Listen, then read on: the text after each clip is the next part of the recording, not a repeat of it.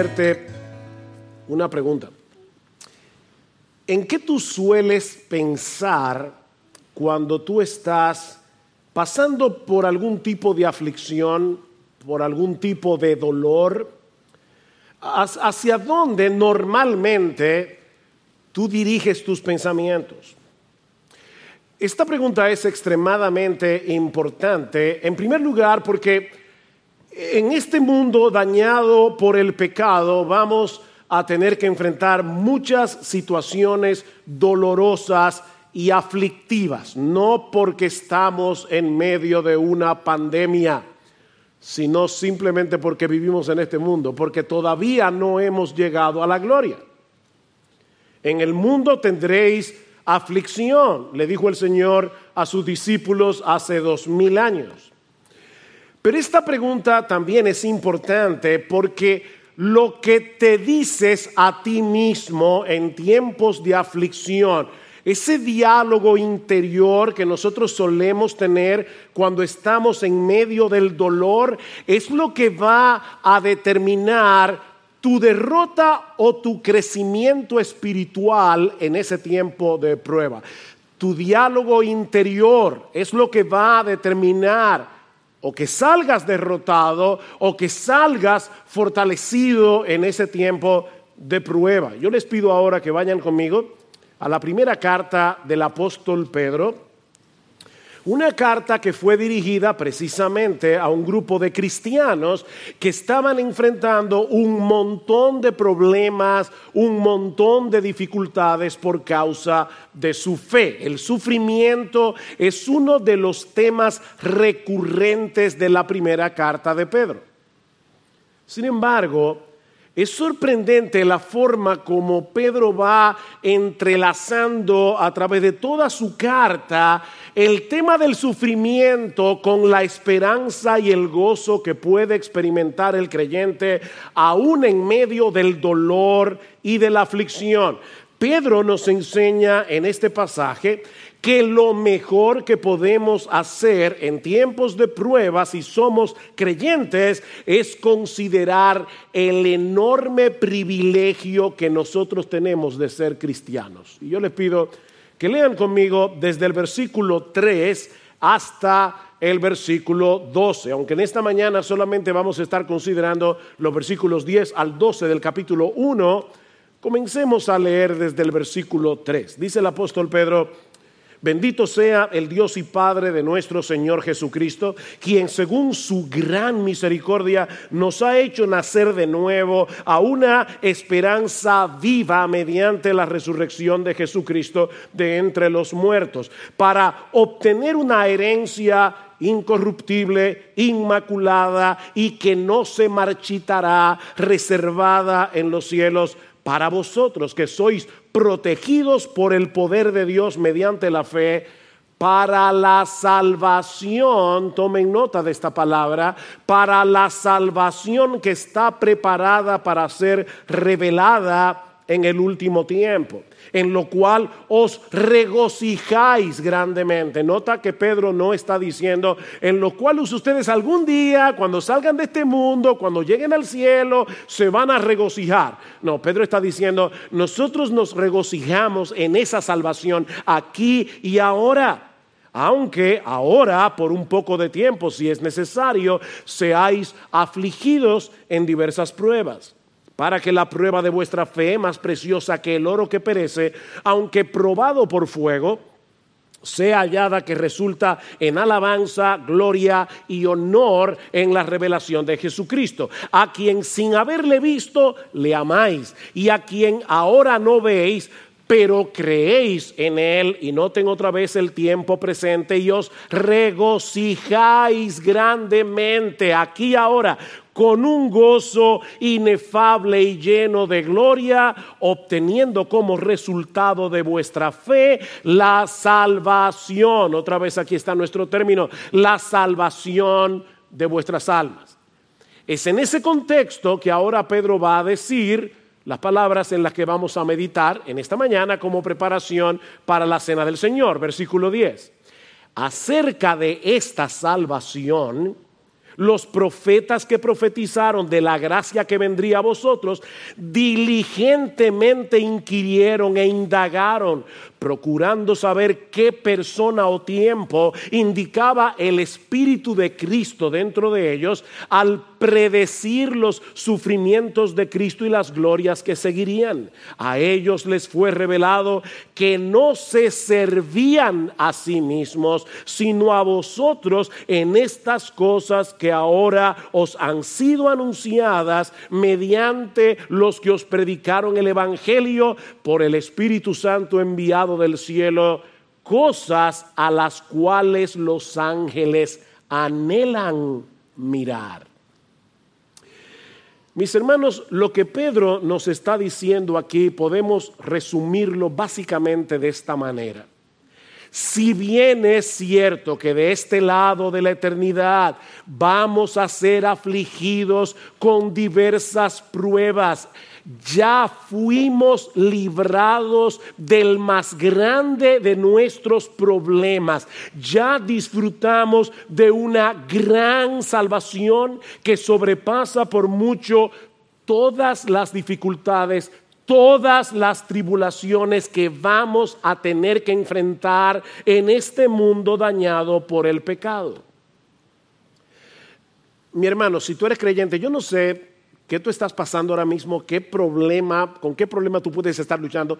Si tú eres creyente, ya tú tienes algo demasiado glorioso que sobrepasa por mucho cualquiera de tus problemas. Eso es lo que Pedro nos está diciendo aquí. Nosotros tenemos un enorme privilegio por causa de la obra de Cristo a nuestro favor en la cruz del Calvario. Tú y yo ya no tenemos cuentas pendientes con la justicia de Dios. Podemos morirnos tranquilos. Porque Cristo pagó todos nuestros pecados por medio de su sangre. Ese era el más grande de nuestros problemas. Pedro nos dice en el capítulo 2, versículo 24, que Cristo llevó nuestros pecados en su cuerpo sobre la cruz, a fin de que muramos al pecado y vivamos a la justicia. En primera de Pedro, capítulo 3, versículo 18, dice que Cristo murió por los pecados una sola vez, un solo sacrificio, el justo por los injustos para llevarnos a Dios. Y en el capítulo 1, versículos 3 al 4 que leímos hace un momento, Pedro dice, alaba al Dios y Padre de nuestro Señor Jesucristo, quien según su gran misericordia nos ha hecho nacer a una de nuevo a una esperanza viva mediante la resurrección de Jesucristo de entre los muertos para obtener una herencia incorruptible, inmaculada y que no se marchitará, reservada en los cielos para vosotros. Y yo repito, ninguna de las pruebas que nosotros tengamos que experimentar en este mundo dañado por el pecado nos pueden robar lo que ya tenemos en Cristo, esa herencia que nos espera en gloria. Somos inmensamente privilegiados. Y para probar su punto, Pedro se vale ahora de tres argumentos sumamente impactantes. Y yo espero, es mi oración al Señor, que, que, hoy tú salgas de este lugar sumamente animado, estimulado a seguir corriendo con paciencia la carrera que tenemos por delante. Pedro nos dice en primer lugar que los profetas del Antiguo Testamento hubieran querido entender y experimentar esa plenitud de salvación que nosotros ahora tenemos en Cristo. Dice en el versículo 10 acerca de esta salvación, los profetas, los profetas del Antiguo Testamento, que profetizaron de la gracia que vendría a vosotros, una, una gracia del Evangelio que iba a venir a ustedes, inquirieron e indagaron, procurando saber qué persona o tiempo indicaba el Espíritu de Cristo dentro de ellos cuando ellos predecían los sufrimientos de Cristo y las glorias que vendrían tras ellos. en el Antiguo Testamento nosotros encontramos muchas profecías que anunciaban de antemano los sufrimientos de Cristo, que anunciaban de antemano las glorias de Cristo. A ellos se les concedió, dice Pedro, el privilegio de contemplar en la distancia lo que iba a suceder en el futuro con la llegada del Mesías. Y aunque ellos no tenían un claro entendimiento de todo lo que profetizaban, Pedro nos dice que hay al menos cinco cosas que los profetas del Antiguo Testamento sabían. A veces nosotros creemos que los creyentes del Antiguo Testamento sabían menos de lo que sabían. Es verdad que ellos no tenían la comprensión que tú y yo tenemos ahora, pero Pedro nos dice aquí que por lo menos había cinco cosas que los profetas del Antiguo Testamento entendían perfectamente. Primero, que Cristo iba a venir. Ellos sabían eso. Cristo iba a venir. Una promesa en Génesis capítulo 3, versículo 15, Dios iba a enviar un Salvador. Ellos sabían que Cristo iba a sufrir. Pedro está diciendo aquí que ellos, ellos sabían eso. Isaías 53, Salmo 22. El Salmo 22 abre con las palabras de Cristo en la cruz del Calvario. Dios mío, Dios mío, ¿por qué me has desamparado? Y describe mil años antes de la crucifixión con lujos de detalles lo que Cristo iba a padecer en la cruz. Impresionante. Ellos sabían que Cristo habría de venir. Ellos sabían que Cristo iba a sufrir. Ellos sabían que después del sufrimiento Cristo sería glorificado.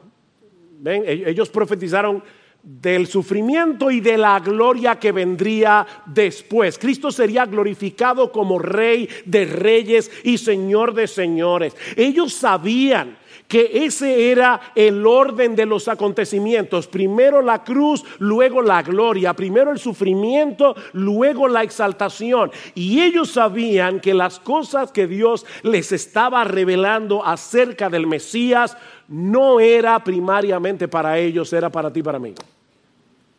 Ellos sabían eso.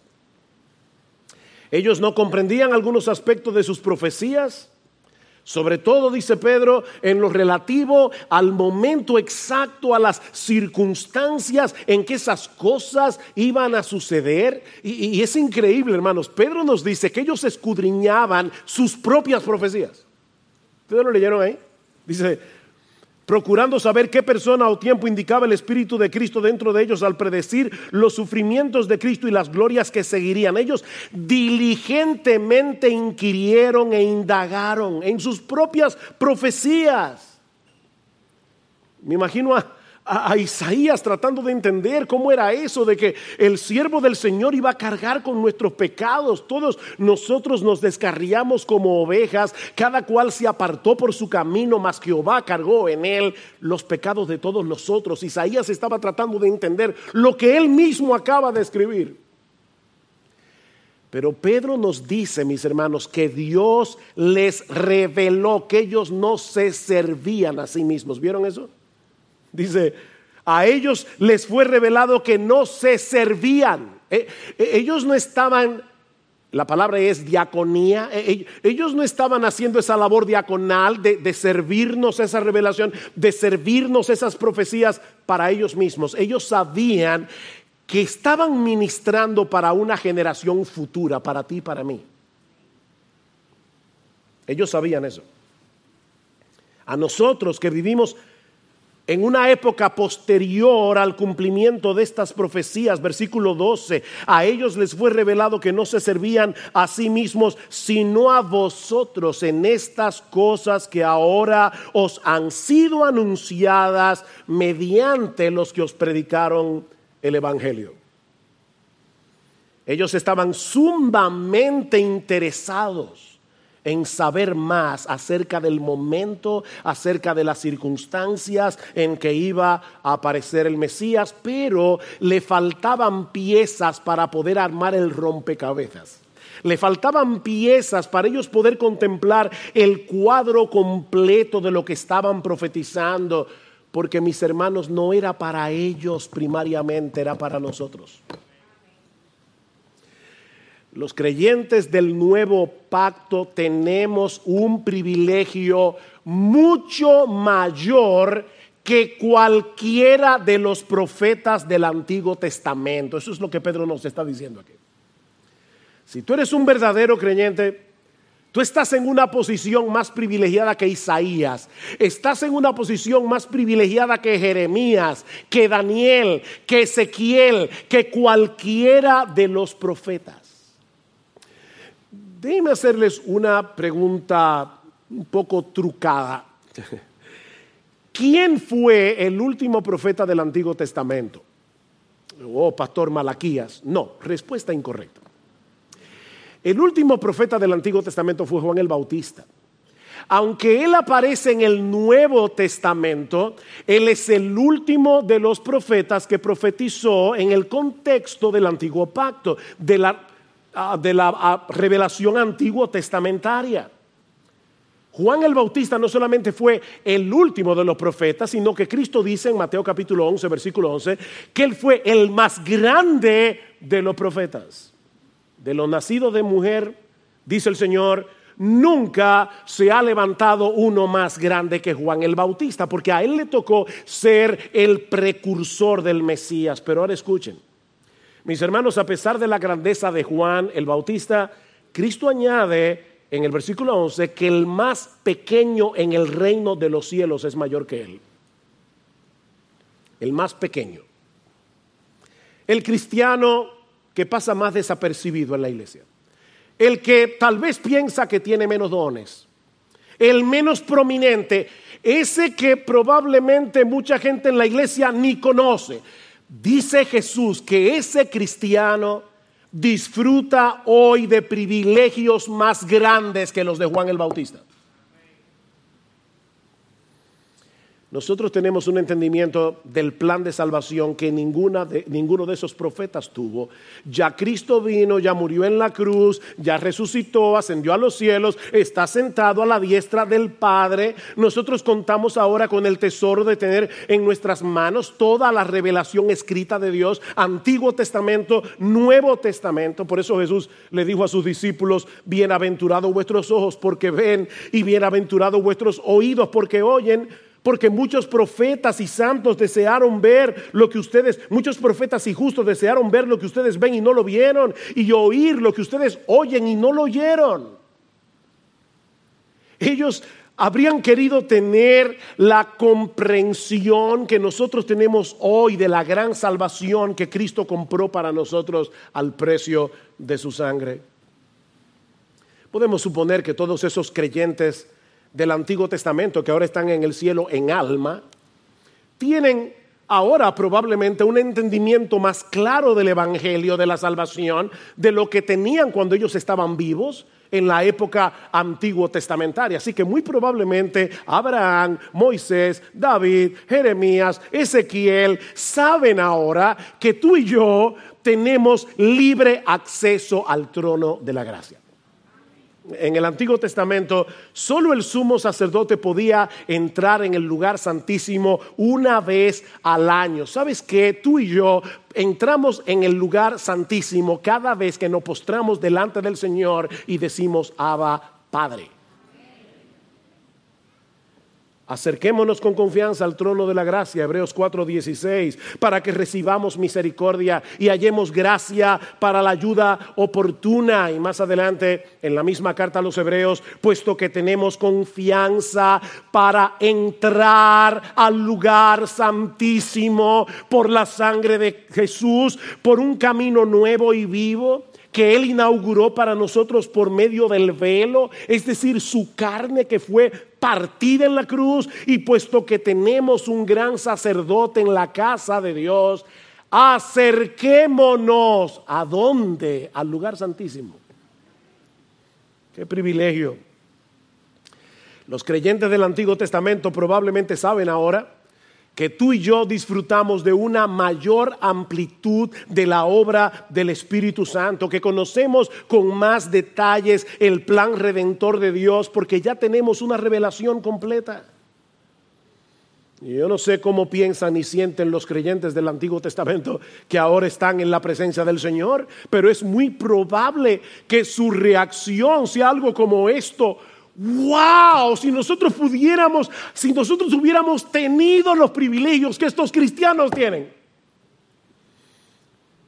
Wow, qué privilegio. De verdad, mi hermano, ¿alguna vez tú has pensado en eso? Que, Abraham, Moisés, David, Jeremías hubiera soñado con tener lo que tú tienes. Entender lo que ahora puedes entender leyendo tu Biblia.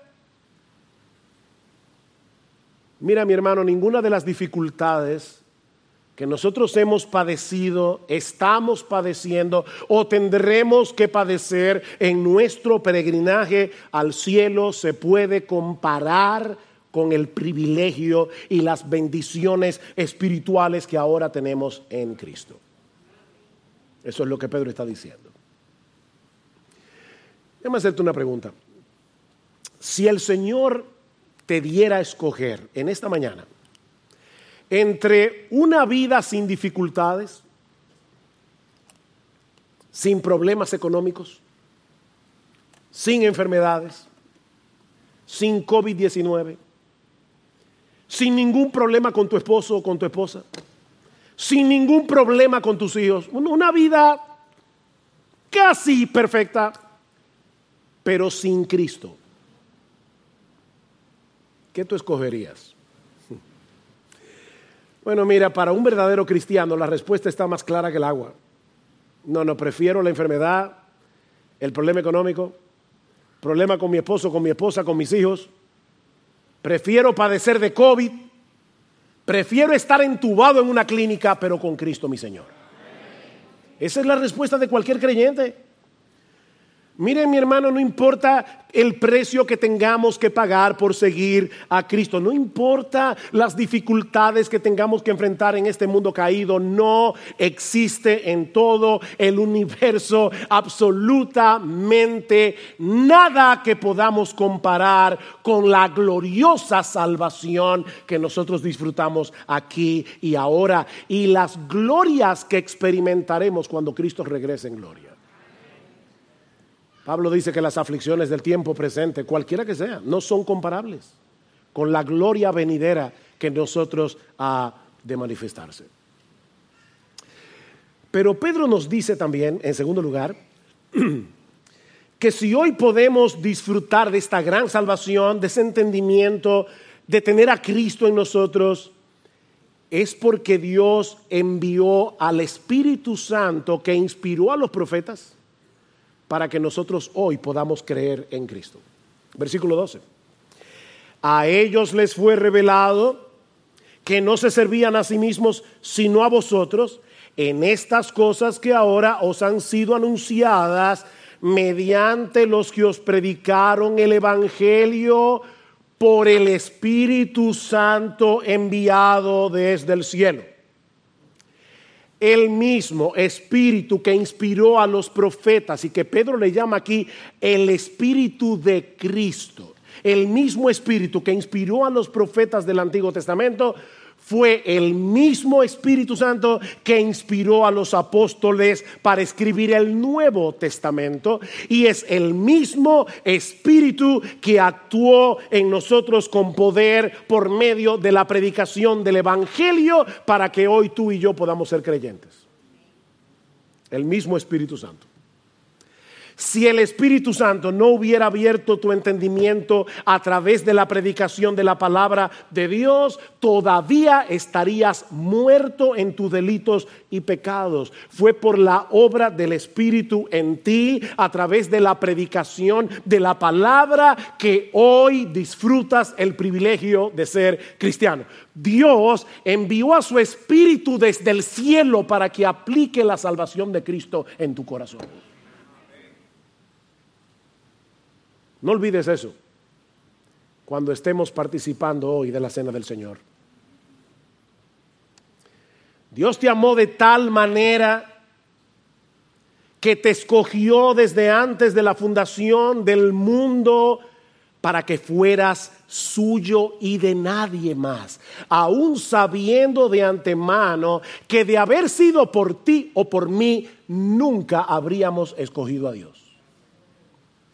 Nunca. Éramos enemigos, nunca habríamos escogido a Dios. Estábamos muertos en nuestros delitos y pecados cuando Cristo nos dio vida. Efesios capítulo 2, versículo 1. Éramos enemigos cuando fuimos reconciliados, dice Pablo en Romanos capítulo 5, versículo 10. Y aún así Dios te amó.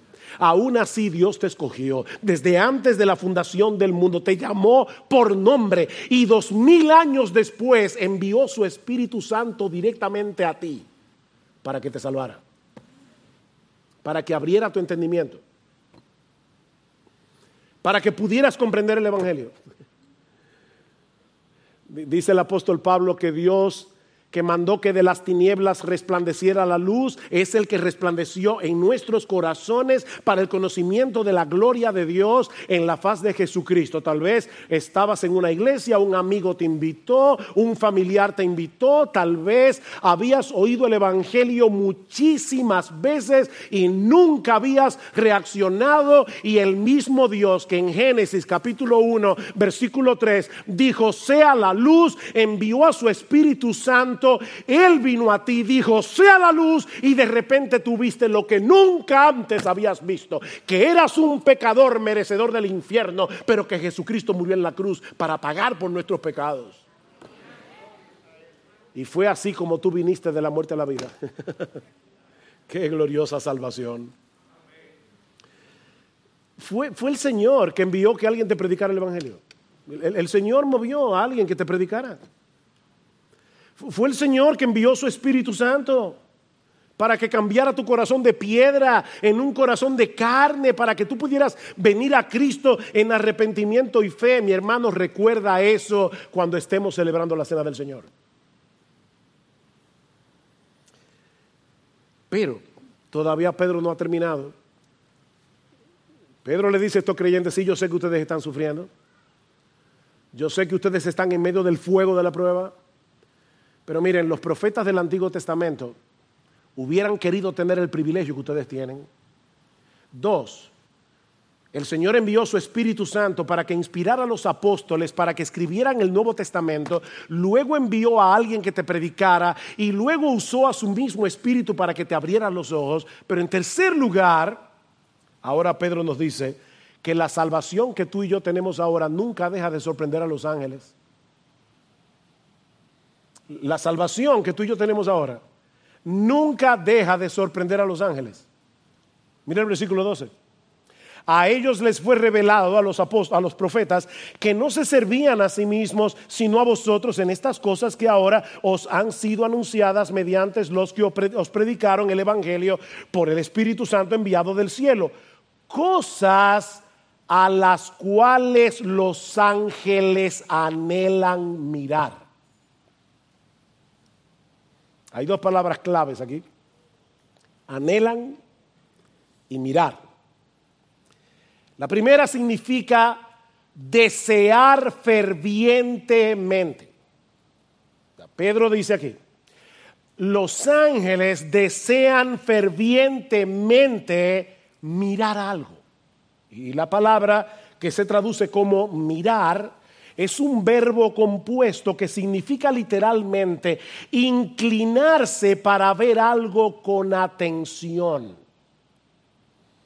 Un comentarista la traduce como un impulso irresistible de ver algo que no se satisface fácilmente. Un impulso irresistible.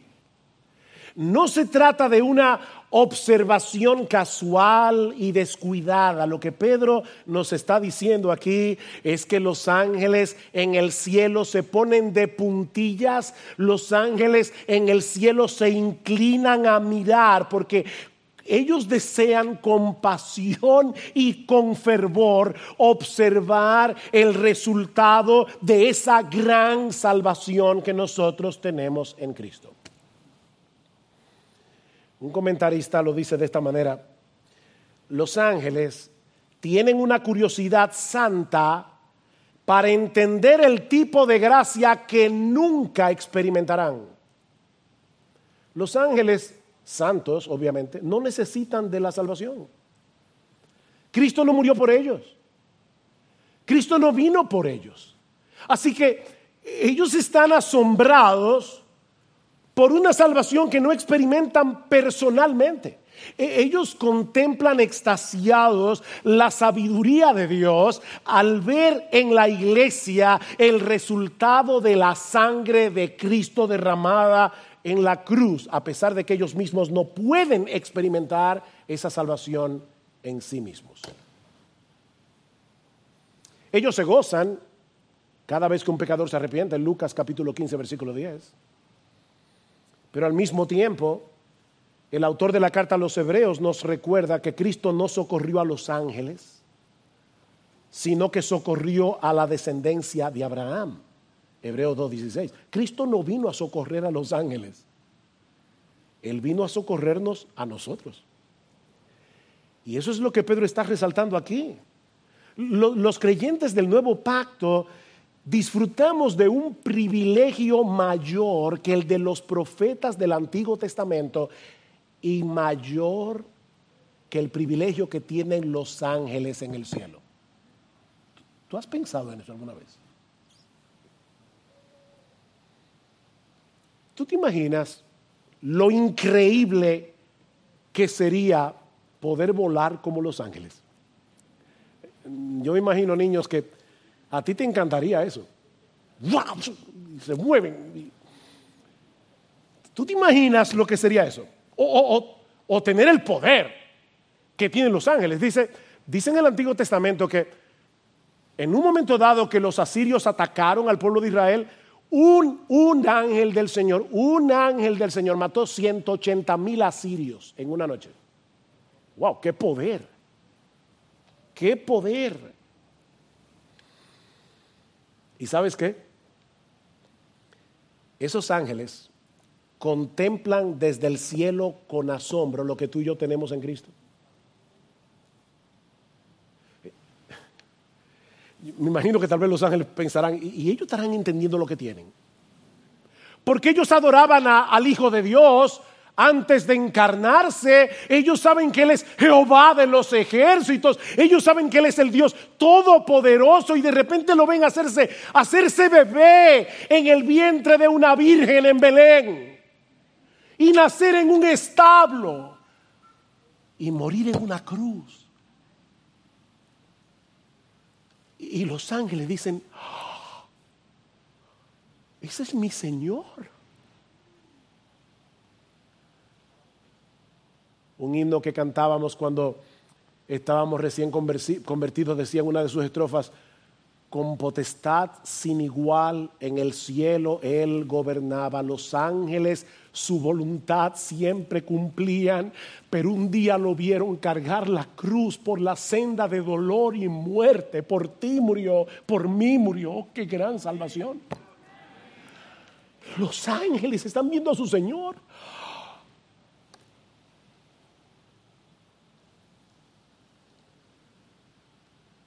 Tú tienes un privilegio más grande que Isaías, Jeremías, Abraham, Moisés. Tú tienes un privilegio más grande que los ángeles, mi hermano.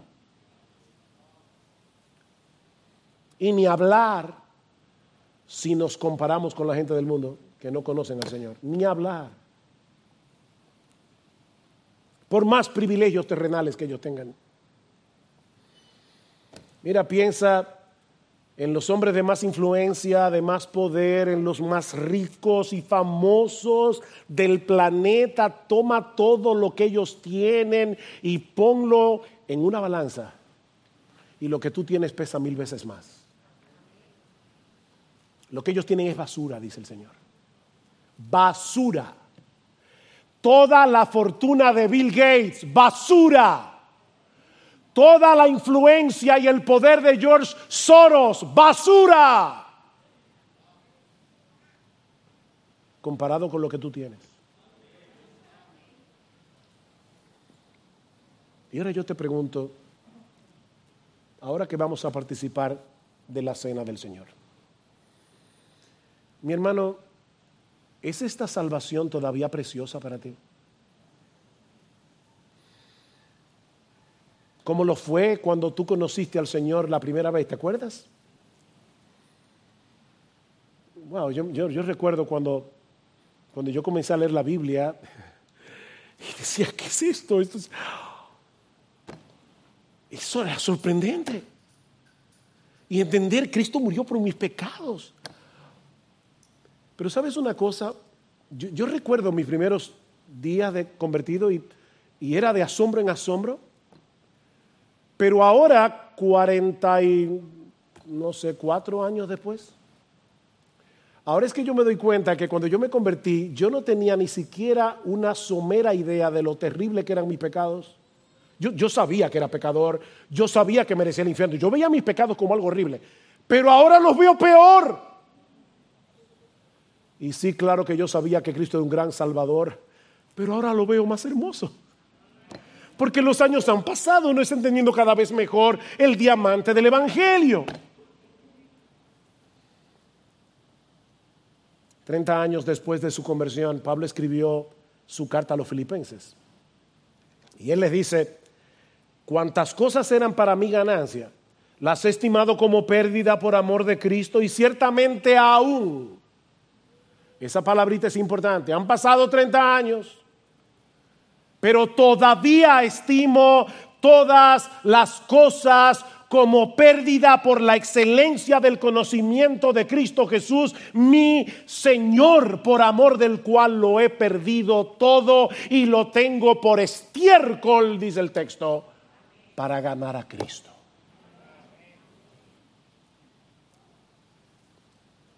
Mi hermano, ¿qué tan a menudo tú te encuentras a ti mismo dando gracias a Dios por haberte escogido desde antes de la fundación del mundo para disfrutar de esta gran salvación, sobre todo en tiempos de dolor y de aflicción. Yo me temo que a veces nosotros cuando estamos afligidos tenemos dos tendencias. Una es escapar. Yo, quisiera ver una serie de Netflix como de 50 capítulos. Yo no quiero pensar. O los más espirituales, ¿verdad? Dicen, yo necesito ir a los salmos, yo necesito salmos de consuelo. ¿Sabe lo que Pedro le está diciendo a estos creyentes de Asia Menor en medio de una fuerte persecución? Estudien el Antiguo Testamento. Consideren lo que los profetas del Antiguo Testamento revelaron acerca de nuestra gran salvación. Estudien la Biblia. Y no, no, estoy diciendo, hermanos, por favor, no estoy diciendo que en un momento dado no podemos distraernos, no estoy diciendo mucho menos que no debamos estudiar los salmos y que no debamos leer aquellos textos que son de consuelo, el Salmo 23, wow, qué precioso, Jehová es mi pastor, nada me faltará. Lo que te estoy diciendo es, no te quedes ahí. Pedro está diciéndole a estos cristianos, Nerón los va a perseguir, muchos de ustedes van a ser crucificados por Nerón, algunos de ustedes van a servir de antorchas en su palacio, Nerón los cubría de brea y les pegaba fuego a estos mismos cristianos que recibieron esta carta. Y Pedro les dice, estudien el Antiguo Testamento. Consideren la salvación. ¿Te sorprende todavía que Dios haya enviado a su Hijo a morir por ti?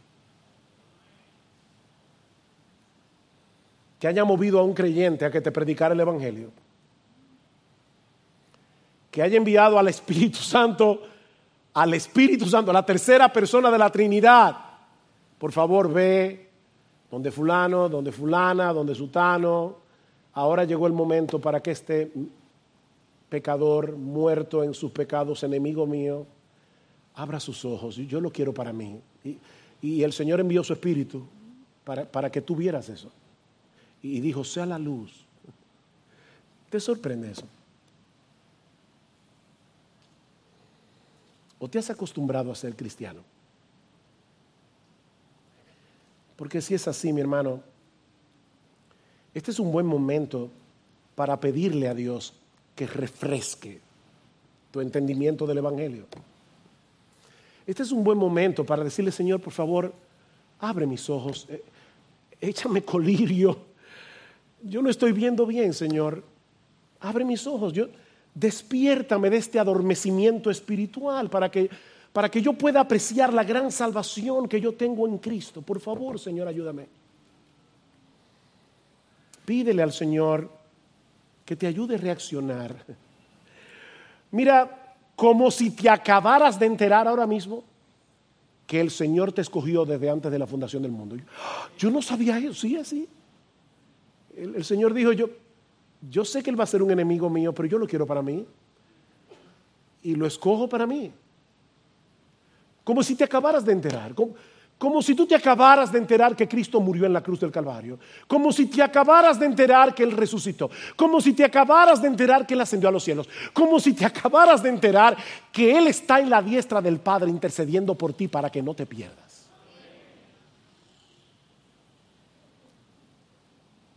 Como si escucharas hoy desde el cielo por primera vez que todos tus pecados fueron perdonados que ya no tienes cuentas pendientes en el tribunal de Dios, que Dios te ha concedido de pura gracia el don de la vida eterna en Él. Oh mis hermanos amados, que el Señor nos concede en esta mañana un corazón agradecido y un profundo sentido de asombro, de gratitud, de admiración, de adoración al participar de estos elementos que nos recuerdan el, el cuerpo de Cristo partido en la cruz su sangre bendita, preciosa, derramada, que nos limpia de todo pecado. Eso no va a eliminar tus aflicciones, pero créeme, las va a poner en perspectiva. Eso no te va a quitar el dolor, pero créeme, tú recibirás el consuelo y la paz de Dios que sobrepasa todo entendimiento. Y te vas a dar cuenta, como dice Pablo en 2 Corintios, que no debemos desmayar antes, dice Pablo, aunque este nuestro hombre exterior se va desgastando, el interior no obstante se renueva de día en día porque esta leve tribulación momentánea produce en nosotros un cada vez más excelente y eterno peso de gloria no mirando nosotros las cosas que se ven. ¿Saben a qué se refiere Pablo en el contexto de 2 Corintios 4?